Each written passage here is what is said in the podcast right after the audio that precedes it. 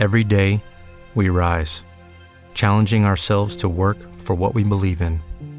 At U.S. Border Patrol, protecting our borders is more than a job, it's a calling. Agents answer the call, working together to keep our country and communities safe.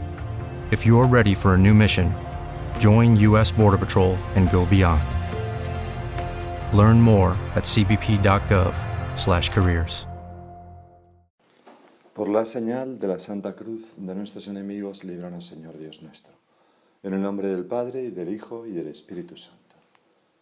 Señor mío y Dios mío, creo firmemente que estás aquí, que me ves, que me oyes.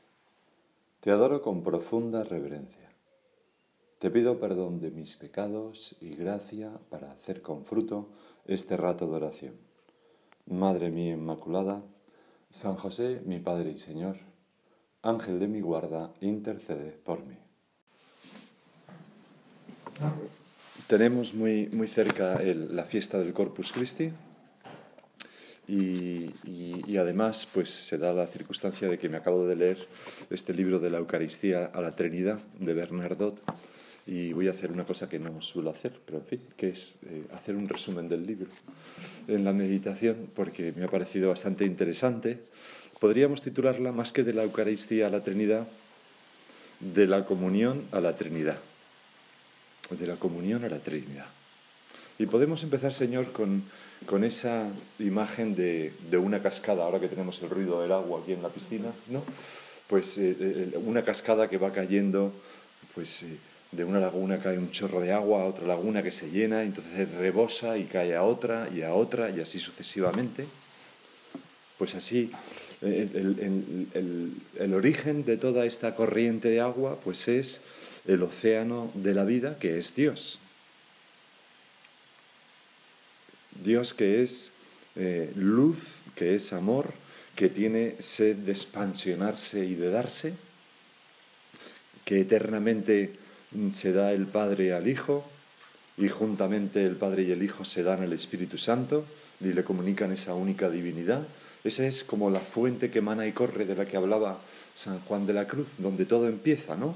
Una, una fuente imparable que, que borbota del suelo, que, que, que, no, se puede, no se puede, va saliendo el agua de todas partes, ¿no? Como a veces se ve. Hace poco estuve yo en una finca que se llama Las Cascadas, que veías eso, ¿no? Veías como el agua salía de la tierra y hacia arriba, ¿no? Y iba pues inundando y la finca se llama Las Cascadas porque tiene varias cascadas. Bueno, pues ese es el origen de todo, la Santísima Trinidad. ¿Qué ocurre después? Después mm, está mal dicho, porque ¿qué ocurre eternamente? Pues que Dios decide comunicar su santa vida, su vida feliz a la criatura.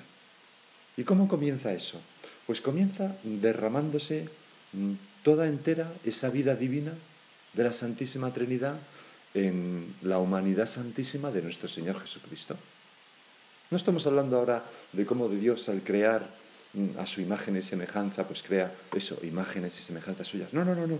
Estamos hablando de otra cosa, que es cómo la vida divina verdaderamente se mm, derrama, permea, inunda una humanidad, la humanidad santísima de Cristo, el primogénito, como dice San Pablo a los colosenses, engendrado antes de toda criatura, porque por la unión hipostática, ¿verdad? La, Santísima Humanidad de Cristo está unida a la segunda persona de la Santísima Trinidad, el Verbo. Y en la medida en que es posible una criatura, esa humanidad santísima de Cristo, que es creada por Dios, pues eh, se inunda, repito, de la vida divina. Plugo al Padre poner en él la plenitud de todo ser, dice San Pablo a los, colosenses. Y esta vida trinitaria pues inunda el corazón y el alma de nuestro Señor, llena todas sus potencias, como lo vemos en el Evangelio tantas veces, como nuestro Señor está siempre pendiente del Padre, del Espíritu Santo, llena de inteligencia y de ternura pues su imaginación, su memoria, su voluntad, su corazón, de manera que ese océano de vida que, da, que es Dios lo pasa a ser nuestro Señor Jesucristo. Pero esa cascada continúa y la vida de la Trinidad, que se ha derramado sobre Cristo, sobre su humanidad, se desborda ahora de nuevo. ¿Por qué? Porque de la cabeza, que es Cristo, desciende a todos sus miembros, al cuerpo formado por los fieles, formado por ti y por mí, y nosotros podemos también comulgar en la vida íntima de las tres personas divinas, a través de Cristo, a través del instrumento universal de salvación que es la Santísima Humanidad de Cristo, a la que estamos irremediablemente unidos, porque la compartimos esa humanidad. Ni más ni menos, suena, Señor, algo, suena algo impresionante, ¿no? Compartimos la humanidad con el Verbo. Yo soy la vida, vosotros los sarmientos, dice Jesús en San Juan. San Juan es el que más nos hablará de verdad de todas estas cosas. Jesús y nosotros somos un mismo ser, nos alimentamos de la misma savia. Obramos conjuntamente, producimos los mismos frutos. Todo eso significa que Él es la vid y nosotros los sarmientos. Y la vida divina circula desde la humanidad de Cristo hacia la nuestra.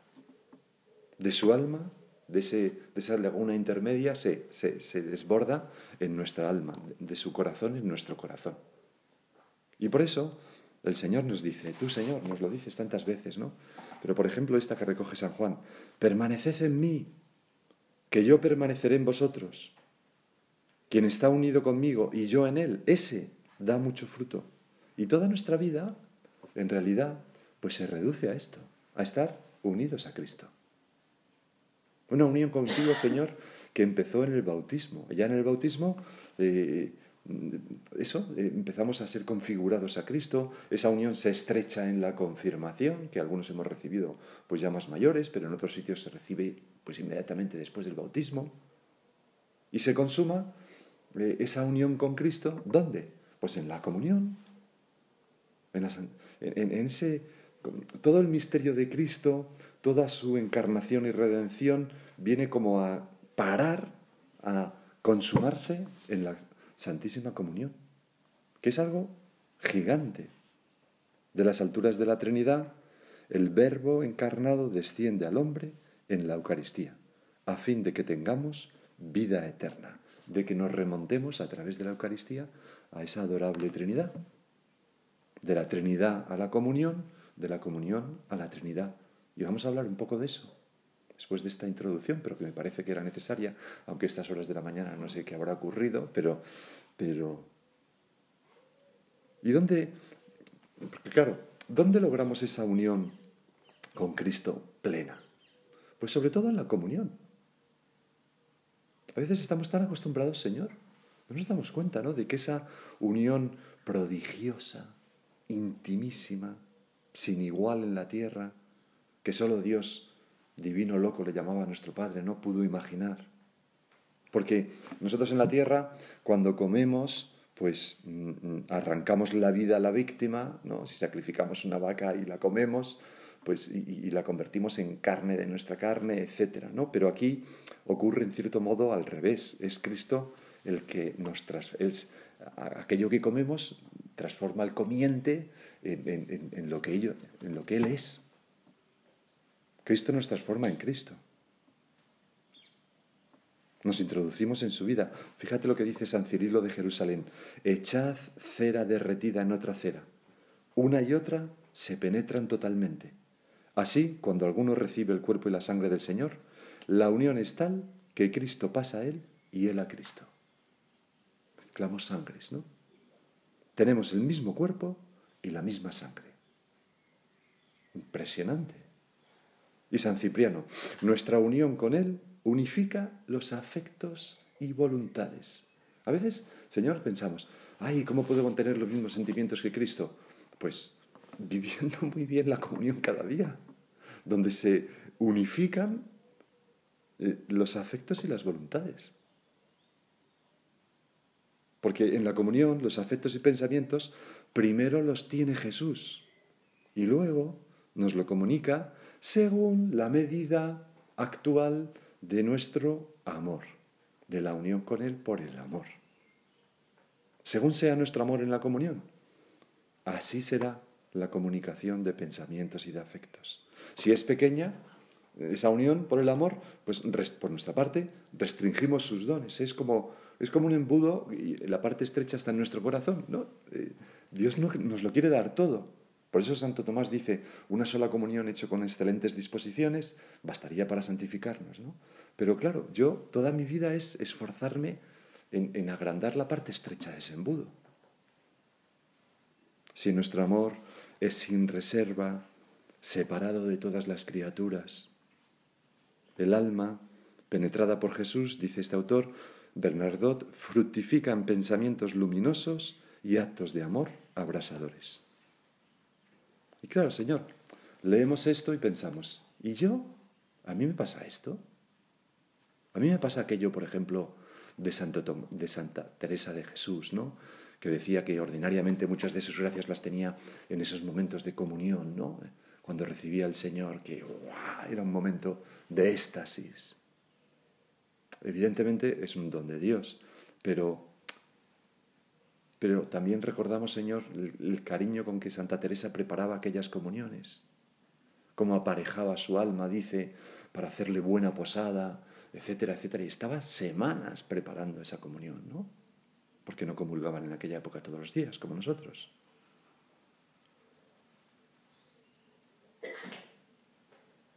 Jesús viene a nosotros en la comunión, pero no viene solo. Vamos a seguir viendo esto. Él es el verbo, es el Hijo, con mayúscula. San Juan nos dice, yo estoy en mi Padre y mi Padre está en mí. Es decir, donde está Jesús, está también el Padre. De una manera clarísima. El que me ha enviado está en mí, dice Jesús. No me deja solo. El Padre permanece en mí. Y, y junto a Jesús y al Padre, donde están ellos dos, siempre está el Espíritu Santo. Es decir, está la Trinidad, toda su majestad, toda su belleza, toda su grandeza y bondad está en nuestro corazón cuando comulgamos. Por eso San José María decía aquella frase que para mí ha sido tantas veces tan enigmática, en cierto modo, y digo, ¿querría decir nuestro Padre una bella metáfora o algo más? ¿no? Y, efectivamente es algo más. Cuando nuestro Padre dice, en, nuestros corazones hay habitualmente un cielo. Pues se refiere a esto. En nuestros corazones está el cielo. Porque ¿qué es el cielo? El cielo es donde está Dios. Y Dios Padre, Hijo y Espíritu Santo están en nuestros corazones después de la Sagrada Comunión. Siempre de una manera incoada, pero plena ahí. El Señor, tú Señor, nos lo habías anunciado. Si alguno me ama, mi Padre le amará y vendremos a Él y haremos mansión dentro de Él. Qué, qué, qué maravilla pensar esto, ¿no? En nuestras acciones de gracias, ¿no? Que realmente nos hemos convertido en una mansión para el Padre, en esa séptima morada de Santa Teresa, ¿no? Del Padre, del Hijo y del Espíritu Santo. A lo mejor no podemos llegar a unas cotas de, o sí podemos, pero no hemos llegado a unas cotas de, contemplación y de, pero en, cada, en esos diez minutos podríamos, nos lo podría conceder el Señor. Me acuerdo que en un curso de retiro para universitarios, un chico vino después de, de hablar del cielo, ¿no? del cielo que era la contemplación de Dios y, entonces al hablar de la contemplación de Dios, como los hombres son muy activos, como sabéis, pues también insistí en que la contemplación de Dios no es una cosa estática, sino que es una cosa de permanente actividad, porque Dios, aquel ejemplo que ponía Blondel, ¿no? aquel filósofo de lo espiritual, lo espiritual es como un fuego que va permanentemente es distinto, igual que cuando miramos un, un, fuego, una chimenea nos atrae porque nunca es igual, siempre va cambiando, ¿no? es, tiene miles de formas y pues Dios es una permanente actividad imparable, todo lo que podemos imaginar de hacer en esta vida, ¿no? Porque claro, hay gente que lo de la contemplación, y entonces él me dijo, menos mal, don José, porque, porque yo siempre me daba angustia la meditación del cielo, porque a mí eso de contemplar para toda la eternidad me parecía el mayor rollo posible, y digo, Dios mío, pero esto qué será el cielo, ¿no? Y dice, pero ya con esto que ha dicho lo entiendo un poco mejor. Bueno, pues eh, realmente eh, ese cielo en nuestros corazones donde habita la Santísima Trinidad no es algo estático, aburrido, sino enormemente activo. Somos habitados por la Trinidad con su incesante y maravillosa actividad fascinante. ¿Por qué? Porque en nuestra alma, después de la, en la comunión, en nuestra alma, como en el cielo, el Padre engendra al Hijo. Enuncia una palabra, la contempla y la ama. Y le repite cuando nos da su Hijo en la comunión, hoy te he engendrado, tú eres mi Hijo amado, en ti tengo puestas todas mis delicias. Como dice ese salmo mm, segundo que se dirige a Cristo. Lo rezamos los martes. Luego el verbo en nuestra alma, en nuestra alma, devuelve ese amor eterno infinito al Padre. Y el Padre y el Hijo, en nuestra alma, repito, intercambian esas mutuas ternuras, se dan ese abrazo viviente, ese beso inefable que se expresa en un soplo abrasador que es el Espíritu Santo, un torrente impetuoso de vida y amor que, que brota en nuestra alma, por así decirlo, pero no brota de nosotros, brota del Padre y del Hijo. Realmente somos templos del Dios vivo, como dice San Pablo a los Corintios. Siempre, ¿no? Pero especialmente en la comunión. El que come este pan, dice Jesús en el discurso del pan eucarístico, tendrá vida, pero vida con mayúscula, vida eterna, dice en otros momentos. En cada comunión, yo, Señor, estoy asociado a esta vida que se me da, con, con esas inefables relaciones de amor entre las tres divinas personas. Voy a leer lo que dice Bernardo también en este punto, ¿no? Porque es difícil repetirlo si no, sin, sin, decir una herejía, ¿no? Porque en cuanto cambias una palabra estás perdido, ¿no? Dice, Jesús me arrastra en sus ternuras filiales para con su Padre. Me hace penetrar su corazón. Me envuelve en su alma encendida de amor para que en Él, con Él y por Él, ame a su Padre ¿no? Por Cristo con Él y en Él, a ti Dios Padre Omnipotente, eso decimos en la misa. Que es también mi Padre. Me enseña a adorarle, a alabarle, amarle, a entregarme como Él mismo se entrega, a decir con Él, heme aquí, yo vengo, oh Padre, a hacer tu santa voluntad. Confío mi alma en tus manos. Es el Salmo 39. Y Jesús ruega a su Padre que me admita en el misterio del amor de los tres, Padre Santo, ruego para que asimismo sean ellos una misma cosa en nosotros. Es, es, fascinante, ¿no? Pensar que en la comunión está ocurriendo esto en mi alma. Que Jesús me, está rogando por mí al Padre, me está introduciendo su seno. El Padre, a su vez, me arrastra a las complacencias infinitas que tiene en su Hijo. Nadie puede venir a mí, dice Jesús, si el Padre no lo atrae. Y añade, mi Padre me ha amado. ¿Y con qué amor? Con una ternura que no tiene nombre y sobrepuja toda medida. Y Jesús pide también y obtiene mi participación en esta inefable ternura. Padre Santo, que el amor con que me has amado esté en ellos. Así, llevado el Padre al Padre por Jesús y a Jesús por el Padre, atraído en su mutuo amor, estoy en el Espíritu Santo movimiento eterno del amor del Padre y del Hijo. Y vuelta a empezar, ¿no? Y estamos ahí. De este modo, Señor, verdaderamente anticipamos el cielo en la tierra. Porque esto que, esto que hemos leído, pues es el cielo. Es una pobre, pobrísima descripción de, entre brumas y entre sombras, de lo que puede ser el cielo. Es como si, si, si, si Dios mismo, si tú, Señor, presa de una adorable impaciencia, ¿no?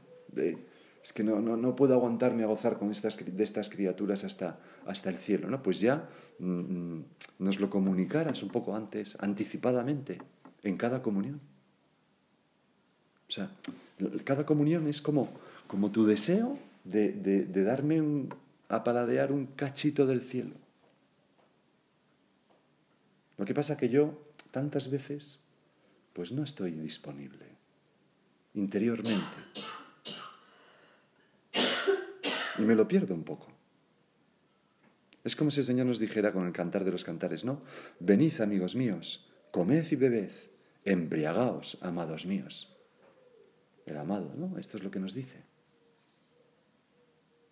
Los santos, pues los santos, pero al final de su vida generalmente, no, no, todo el tiempo, ¿no? Con lo cual nos da muchas esperanzas, ¿no? Pues tienen esos momentos, esos transportes de amor, esos éxtasis, tantas veces en, torno a la comunión, ¿no? Santa Catalina, por ejemplo, me vienen ahora varias anécdotas a la cabeza que, que tuvieron lugar, ¿no? De gracias místicas en la comunión o aquello que escribió nuestro padre en Forja, ¿no? Cuando daba la Sagrada Comunión, aquel sacerdote sentía ganas de gritar, ahí te entrego la felicidad. O aquella vez que estaba dando la comunión a las monjas, no era su comunión en este caso, ¿no? Pero le decía, te, te quiero más que estas, y escuchó dentro de sí, obras son amores y no buenas razones.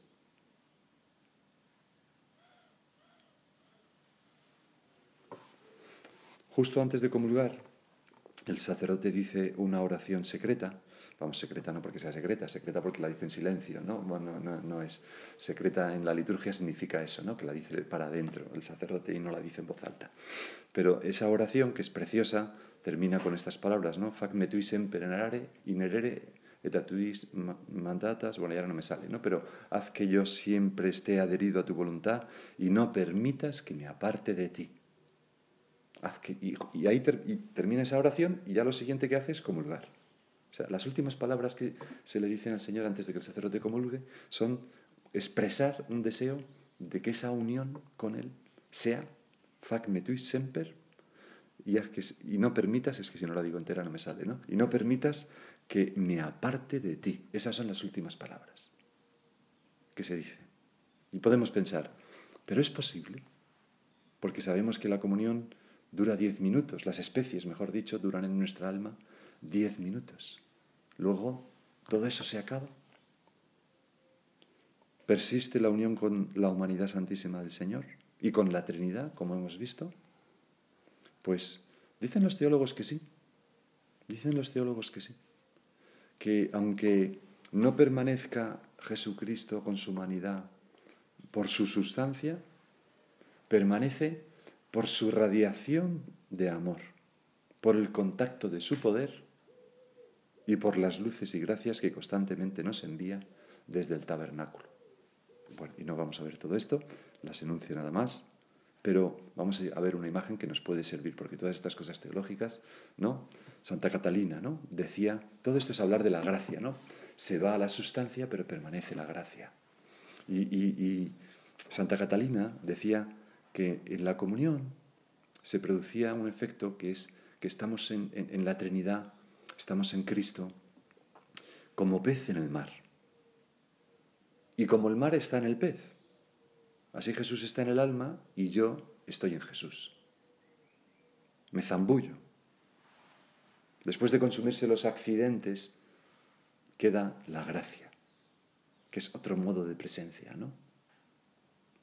Decía así Santa Catalina, os dejo la señal de la gracia, como hace el sello que se imprime sobre la cera blanda, que conserva su señal cuando se ha quitado. Siempre hablamos con imágenes porque son misterios pues muy difíciles de entender, claro, ¿no? La Trinidad y la Eucaristía. el, que lo, el que lo entienda que levante la mano, ¿no? Pues es muy difícil, claro.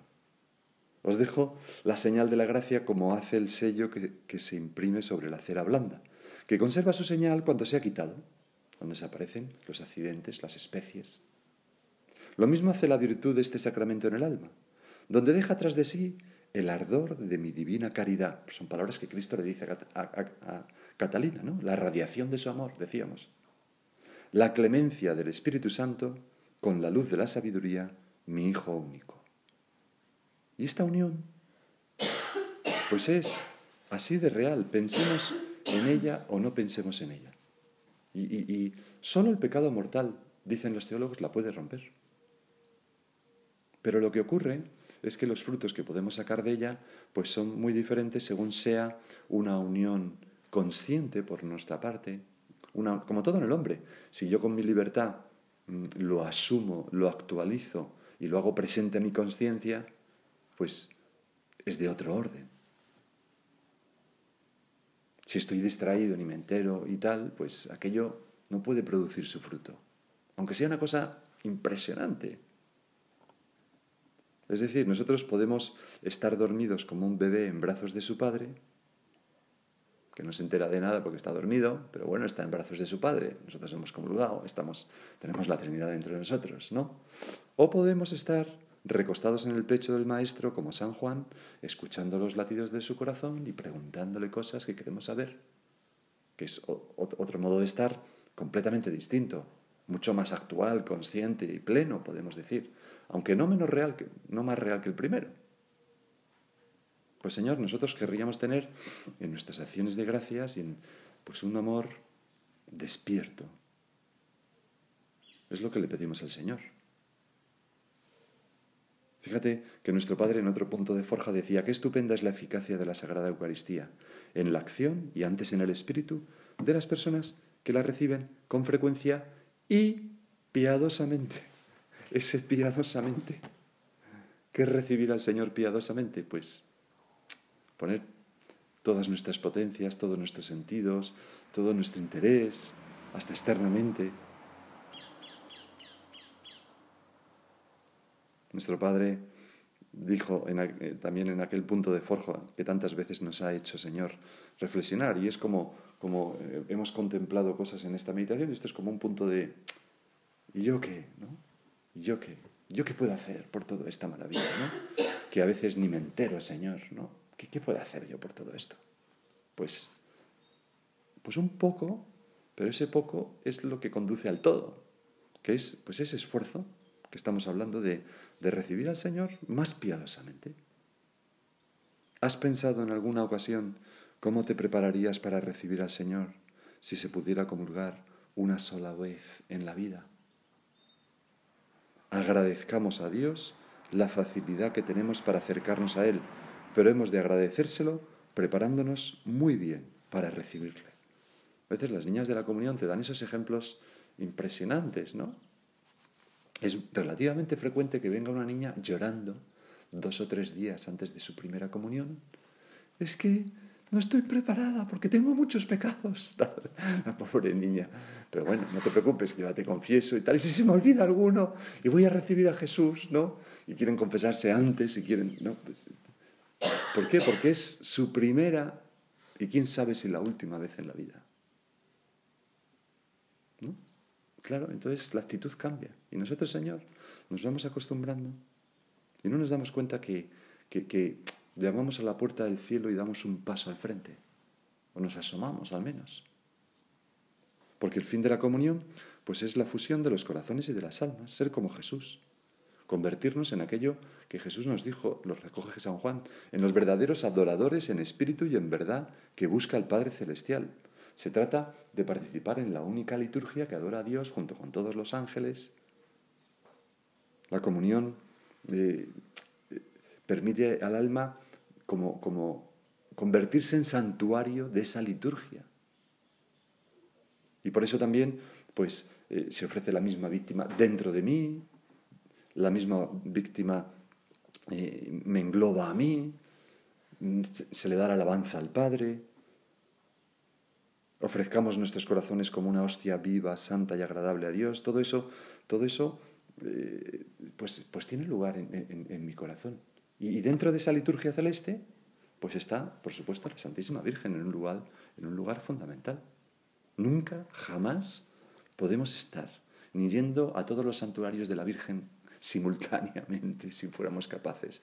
Y pasando allí horas, estaremos tan cerca de la Virgen como en cualquier comunión, en que estamos cerquísima, a través del cuerpo y la sangre del Señor. Pues vamos a acudir a ella y a decirle que, vamos a repetirle esa, eso que decimos tantas veces, pero de una manera plena. ¿no? Yo quisiera, Señor, recibiros con aquella pureza, humildad y devoción con que os recibió vuestra Santísima Madre, con el espíritu y fervor de los santos.